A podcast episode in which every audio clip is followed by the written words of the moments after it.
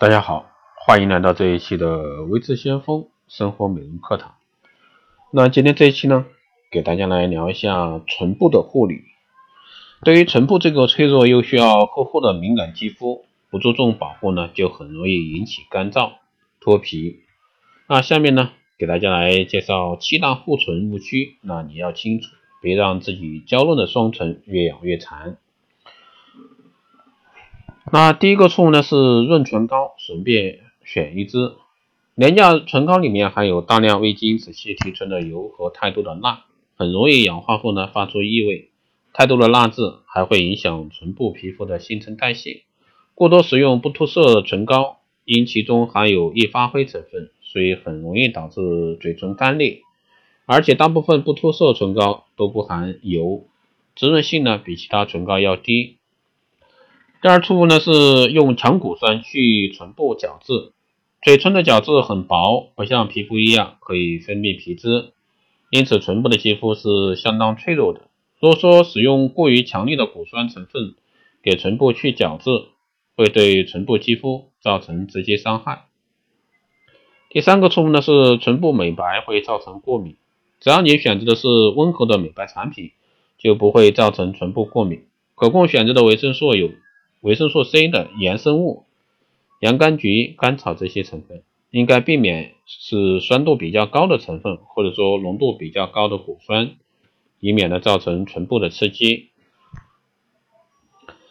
第四呢是唇部是不是需要防晒啊？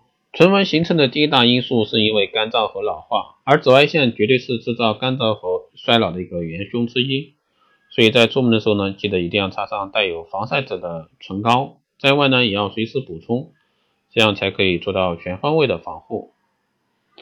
第五呢是撕扯嘴唇上的死皮，嘴唇脱皮后呢会显得不雅观，还会影响化妆，因而呢许多人习惯顺手把它撕去，以求得暂时的好看，那都不知道啊，这是非常危险的做法，因为在失去死皮的同时，也会连带着欠起嘴唇的皮，引起出血、红肿这些问题。更加影响美观，反而得不偿失。第六呢是经常去舔嘴唇，舔嘴唇是许多人在感到嘴唇干燥后的本能第一反应，但这却是最要不得的。舔嘴唇只会给嘴唇的干旱带来片刻的缓解，但在几秒钟之后呢，当嘴唇上唾液的水分蒸发后，会感到更加干燥，同时呢，唾液中所含的酶也会让干燥加剧。第七个错误呢是嘴唇上总残留着牙膏，对牙齿呢有益的成分不一定对嘴唇有益。那事实上，残留在嘴唇上的牙膏会夺去宝贵和稀少的油脂和水分，造成嘴唇干裂，所以一定要洗干净嘴唇上的牙膏。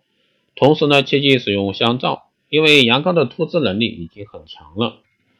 好的，以上呢就是七个关于护唇的一些错误地方，希望对各位有所帮助。如果说你有任何问题，欢迎在后台加微信二八二四七八六七幺三，备注电台听众，可以快速通过。好的，这期节目就这样，我们下期再见。